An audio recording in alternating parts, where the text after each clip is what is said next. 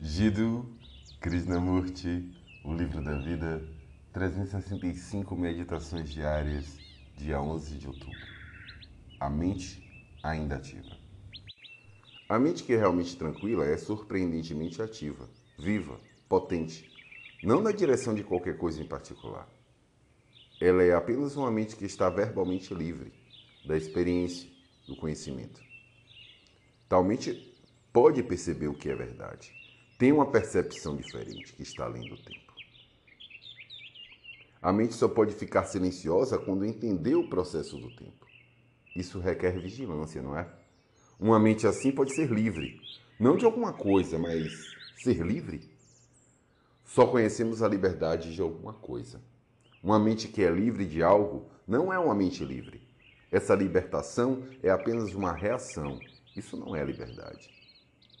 Uma mente em busca de liberdade nunca está livre. Mas a mente é livre quando entender o fato como ele é, sem interpretar, condenar, julgar. Livre, tal mente é uma mente inocente, embora tendo vivido em 100 dias, 100 anos, tendo tido todas as experiências. Ela é inocente porque é livre não de alguma coisa, mas em si mesma.